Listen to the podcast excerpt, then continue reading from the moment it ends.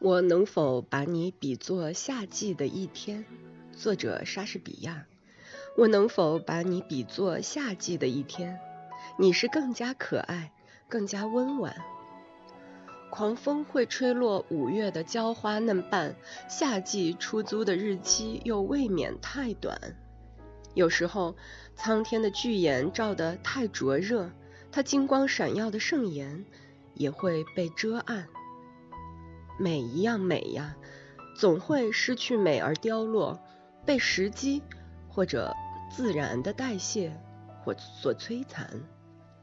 但是你永久的夏天绝不会凋枯，你永远不会丧失你美的形象。死神夸不着你在他的影子里执着，你将在不朽的诗中与时间同长。